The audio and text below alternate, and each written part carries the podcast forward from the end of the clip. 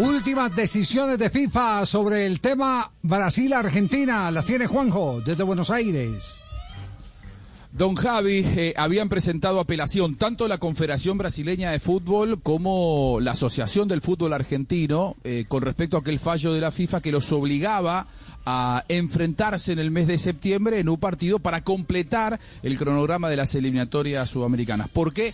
Porque ninguno de los dos veía ningún provecho en jugar un partido que en realidad no define absolutamente nada y lo que hace es quitarle días en las pocas fechas FIFA que quedan de aquí al Mundial de conocer nuevos eh, rivales, es decir, de medirse contra europeos. Bueno, tanto la Federación Brasileña como la Asociación del Fútbol Argentino habían elevado una, un, pedido para que se diera marcha atrás. Hoy la FIFA eh, se expidió al respecto y no le dio lugar a la protesta ni brasileña ni argentina, se mantuvo firme en que el partido tiene que disputarse, esto va a ser el próximo 11 de septiembre en tierras brasileñas, recordemos que Argentina y Brasil tienen un partido amistoso pautado para el mes de junio, pero la FIFA ya les dijo, ese partido no vale por eliminatorias porque tienen que medirse en tierra brasileña. Argentina y Brasil van a jugar allá por, por Arabia. Entonces, eh, es un problema grande, están muy enojados. Ya dijo la AFA no sé Brasil, Marina tendrá seguramente información complementaria al respecto.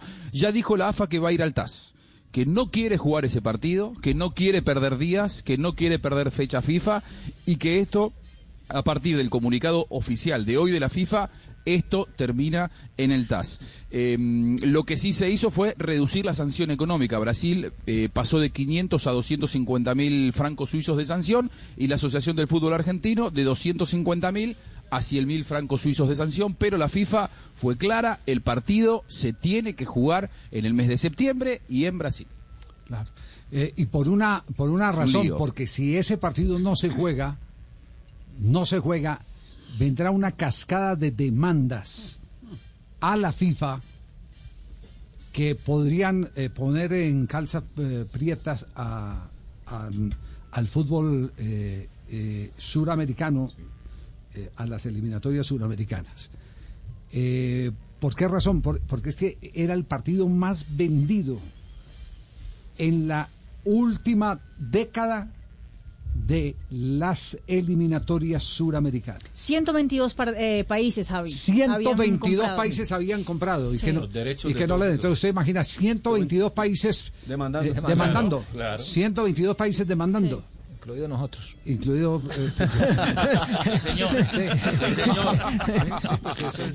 No, no es fácil el tema, no es fácil el tema, entonces eh, veremos a ver dónde, dónde está el poder. Eh, la FIFA también puede ir al TAS y, decir que hay una, eh, una violación a un contrato comercial y que puede generar tales cosas y de pronto revertirle a la Asociación del Fútbol Argentino los costos de, la, de, las eh, demandas que puedan venir.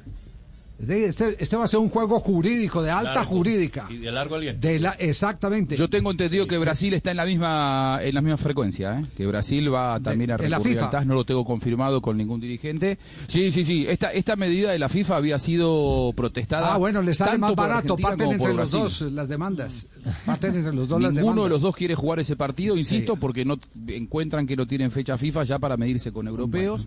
No sé lo de Brasil al TAS, pero sí pude confirmar confirmar de primera mano que Argentina lleva esto al TAS. Oficialmente Brasil no ha dicho absolutamente nada. Lo que sí dicen eh, eh, la jefatura de prensa de la CBF es que estamos, eh, estamos poniendo el ojo, lupa al tema. Les avisaremos pronto.